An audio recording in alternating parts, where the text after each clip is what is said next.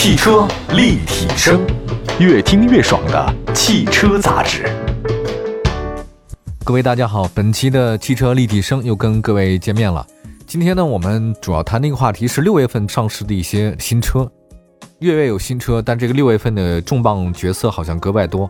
那近期呢，有各种渠道显示呢，六月份上市的重磅新车当中，以自主品牌比较多，像大家比较关注的红旗旗舰那个 H 九，嗯，这个要上市了。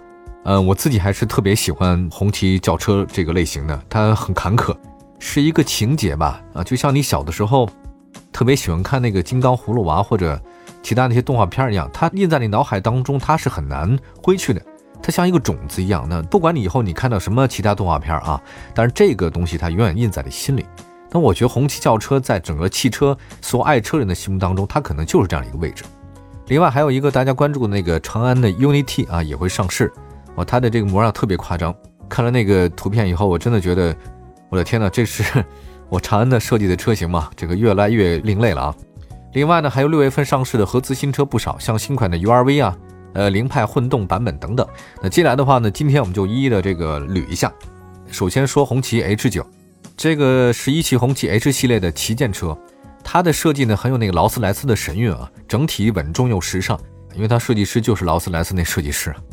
那轴距呢非常长，是三米多，它是中大型的轿车了。那之前呢，新车前期呢只推 2.0T 的啊，这个如果是一点五 T 的你都不要选，这个因为这么大的车型不 2.0T 以上根本带不动。它后期呢会增加3.0机械增压的 V6。说到之前我们在节目中特地提到过红旗车型的各种款，我之前自己也去那个北京那个中国汽车博物馆啊，然后去看过，跟他们非常熟，了解了特别多关于红旗的事情。那真的是一个中国工业史哈，一点都不假。那咱先抛开那个阅兵车不说哈，就说一汽红旗之前推的几款这个民用车，那除了高端旗舰红旗 L5 以外，其他车型都已经拥有了红旗品牌标志的特点。我说你要用这个特点来看现在这个红旗 H 九，你会发现啊，他们之前所有的特点似乎在目前这款红旗 H 九身上它升华了，就像那个金刚葫芦娃到最后那个娃，他把之前他所有哥哥的那个优点，什么铜头铁臂啊都能搞定啊。再举例子，像火影忍者一样写轮眼，他什么都能学到啊，就是这个感觉。那这种升华呢，我觉得保持了红旗品牌庄重典雅的风格，而且更大气了。我觉得它必须做出一个符合咱们国人心中它应该有的样子。呃，现在呢，这款是中大型的 H 九这个轿车嘛，它定位也是比较大，它的对标的级别呢，我觉得怎么都是 E 啊，奥迪的应该是 A 六，而且是 L，宝马的应该是五系。那红旗 H 九呢，在动力方面配备的是3.0升六缸机械增压发动机啊，后驱的标准的豪华车哈，这个我觉得豪华车必须是后驱的，不知道为什么要拉不行，得推。那并且呢，它未来会增加2.0升的那个四缸涡轮增压。我看了这个外形的图片之后，发现真的是劳斯莱斯啊，中国劳斯莱斯。一八年的六月份的时候，当时宝马正式对外宣嘛，说劳斯莱斯它那个设计总监叫吉尔斯泰勒嘛，泰勒正式离职。后来呢，他去哪儿了呢？其实没过两个月以后，估计他休完假就直接到那个一汽了。呃，当时一汽发了一个公告，我们记得当时这个消息在我们朋友圈里疯传啊，都说这怎么会这么夸张？就是原来劳斯莱斯那设计总监叫加尔斯泰勒啊，正式的加盟一汽，出任他全球设计副总裁，而且还有一个叫 CCO 啊，就是首席的创意官，他负责红旗品牌，包括中国一汽旗下的这个品牌的造型设计和体验。要说起来，这个泰勒这个人呢，加尔斯泰勒，他倒并不是一开始就在宝马的那个劳斯莱斯的，他之前在哪儿呢？之前在那个雪铁龙，他在雪铁龙设计那个一些概念车，后来又去捷豹。再后来呢，才去了那个宝马，他捷豹那个 X 勾和 XK 啊，这两款车都是他设计的。他呢，后来是一二年加入劳斯莱斯以后，他任设计总监。就现在我们国内车展，但凡是大车展、小车展有劳斯莱斯的，您看那个魅影啊、幻影什么的，就是他设计的。对，还有包括他那个劳斯莱斯首款 SUV 叫库里南，哎，也是他设计的。其实他就是在设计完库里南这个车没多久以后，没一个月还两个月哈，不到。就直接辞职，跑到了那个一汽啊，这个现在做一汽的设计总监。哎，你说这个人也很奇怪，每次当他设计完特别成功的几款车以后啊，就义无反顾的离开，这到底是一个什么心情啊？你说你有一款特别爆版车型以后，那你再接再厉好了，他不，只要出现了爆版，在这个公司里面，他马上就走到另外一个地方。我永远是年轻人啊，真是这澎湃的心啊，设计师的内心咱也不太懂。好吧，我们那个红旗 H 九先说到这边，我觉得红旗很漂亮啊，大家可以多关注关注，很好看。下一个呢，再说另外一个国民神车宏光 mini EV。这个宏光 mini EV 呢，是上汽通用五菱旗下的一款全新的纯电动的四座微型车。啊，它这个设计特别方方正正啊，很可爱，很 Q。啊，现在很多朋友就是看到这个车之后觉得萌萌哒啊，确实萌萌哒。它新车呢，这个整体放倒、拓展空间也很大啊，其实看起来不大，但是里面坐起来不小。动力方面呢是驱动电机啊，最大功率二十千瓦，NEDC 续航是一百二十到一百七十两种，这个都是公里数啊，不长。这个真是买菜车了。你要说我这续航才一百七，您还不买菜，这个我不知道您还能干嘛，对吧？这个也就我上下班一来回就得充电了，否则再多一天我也我哪儿都去不了。真顾家呀，买这车的男人。另外呢，这个新车呢开始预售了啊，上市时间是六月份，顶配呢才五万块钱，倒很便宜啊。五菱宏光出的这款 mini EV 呢，我觉得特别体现了 上汽通用五菱的有一个原则啊，它这个原则是我给它总结的，总能先你一步想到人民需要什么，需要口罩我做口罩，需要微型代步车我给你搞这个微型代步车啊，我觉得它能够代表新车基因嘛。虽然这个车那么 Q，我觉得在有些小城市或者说三四线城市应该还是很有很大空间的，它本那个城市都不大，那上下班可能就十公里啊，了不得了。都还不如走路啊，所以我觉得这个车安全系数要比电动车好很多，所以还是可以买的。好，下一个再说一个长安的 UNI-T 啊，这个是长安引力系列的首款车型，UNI 就是 UNI 啊，杠 T 就 UNI-T，它设计语言啊很科幻啊，我只觉得它外形太科幻了，太夸张了，就是我看它那个前进气格栅啊，朋友们，我感觉好像看到整个银河系啊，这种感觉很奇妙。它那个进气格栅，它自己说叫无边界的设计。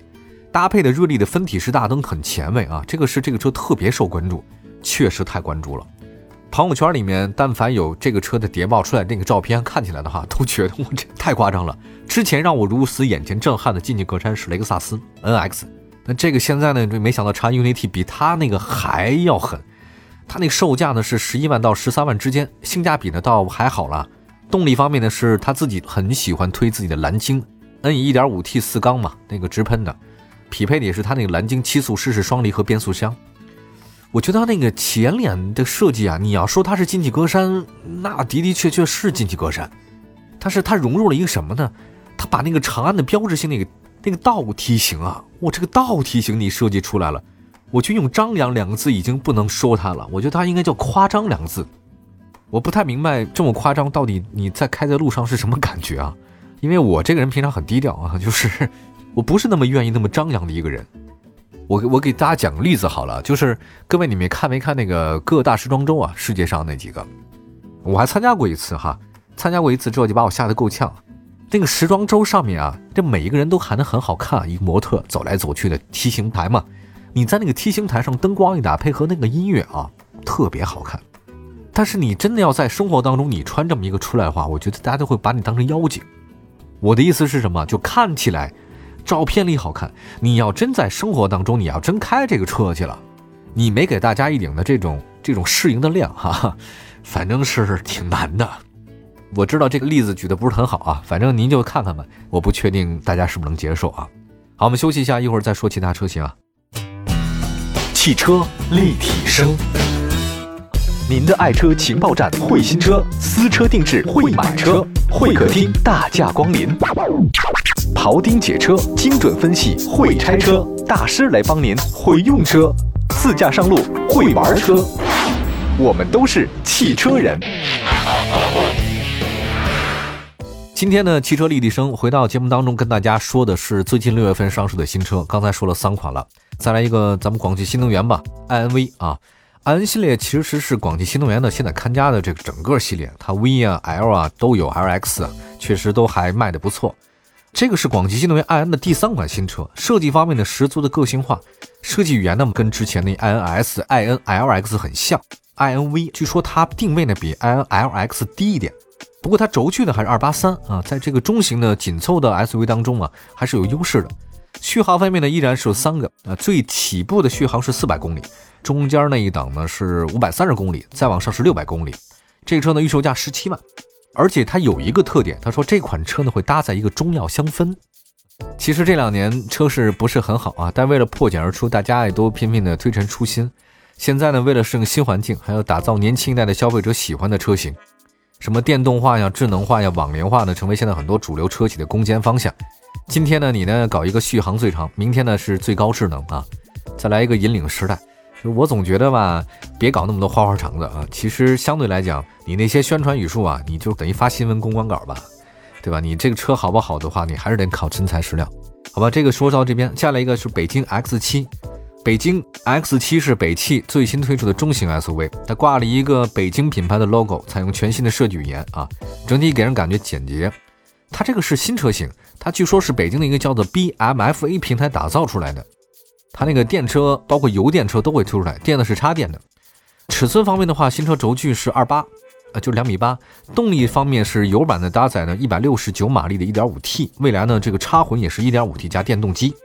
北京 X 七上市最大的这个亮点，他们自我宣传是换标啊，他说性价比很高，但是我自己个人认为是看不见的一个技术，我觉得更让我感兴趣。它背后有一个平台啊，这个叫魔方架构，就是现在呢叫 BMFA，就魔方，MF 就魔方的意思嘛，对吧？这个我觉得还是值得关注的事儿。他们厂家提供的资料我分析了一下，这个北京 X 七啊是魔方平台的第一款车型，也被称为呢是北京汽车进入3.0时代的一个钢鼎之作啊。其实我觉得现在汽车竞争的是什么竞争？各位是平台在竞争。他这次强调的是魔方平台，有点像什么呢？你就在像那个最早广丰啊推出全新凯美瑞的时候，在广州啊，我这个是什么？我这是 TNGA 架构的，在车展前一天晚上把大家聚一块儿，就说我是 TNGA 架构。这个架构呢，证明才是有先进性的。你不要单出一款车来，你光有一个葫芦娃没有，我这个平台能长出很多葫芦娃来。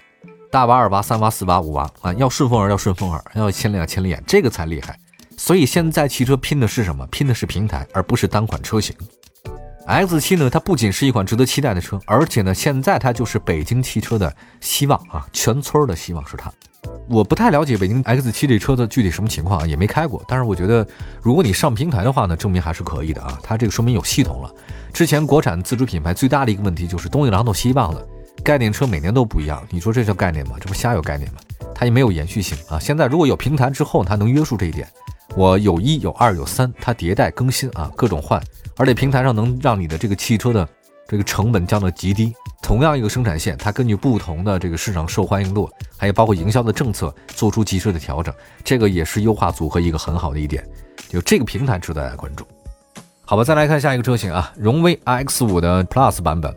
荣威 RX 五的中期改款车型 RX Plus 在六月份正式上市，目前这个车预售了十二万两千八到十三万九千八。它现在会有一些新的进气格栅和大灯的设计，品牌 logo 呢也全新的语言啊。新车也会搭载更加智能的车载系统。动力方面呢是一百六十五马力一点五 T 发动机。它这个是中期改款，但无论外观和内饰呢，给人感觉还是不错的。下一个车型呢，简单说，现代全新的这个索纳塔，哎呀，颜值还是很好的。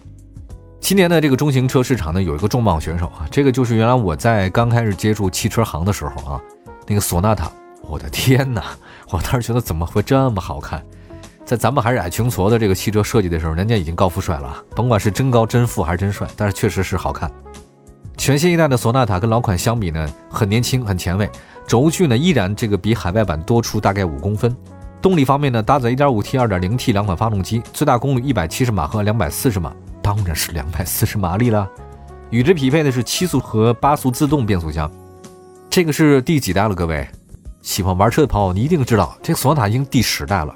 它其实，在去年上海车展已经首发了。当时我还就问了那个说这个车什么时候上，他说应该是二零二零年，对吧？如果没有这个疫情啊，它上的会更早。呃，外观方面，我觉得它更运动了，真的好看。它前面那个弯曲啊，上扬那个头灯啊，结合那个大尺寸的中网。我觉得它谈不上那么让你一下那么美，但是你就是过目不忘。哎，你不觉得生活中有这种人吗？你说他哪儿好，你一下说不出来，但你就是忘不了。哎，这个怎么是个歌曲的那个？哦，对，那个鬼迷心窍。你说哪儿好，你也不知道，但就是让你忘不了。而且它这次呢，提供普通款和运动款的两款这个套装件啊，大家感兴趣的话呢，可以看一下。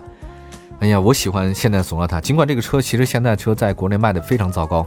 不要觉得糟糕是因为它车本身的问题，它有其他的原因。原因我也不再讲了，大家自己去琢磨就好了。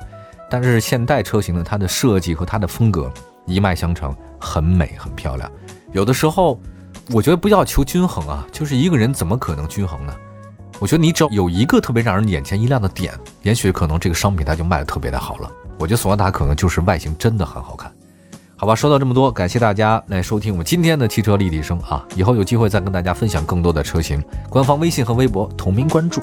我们下次再见，拜拜。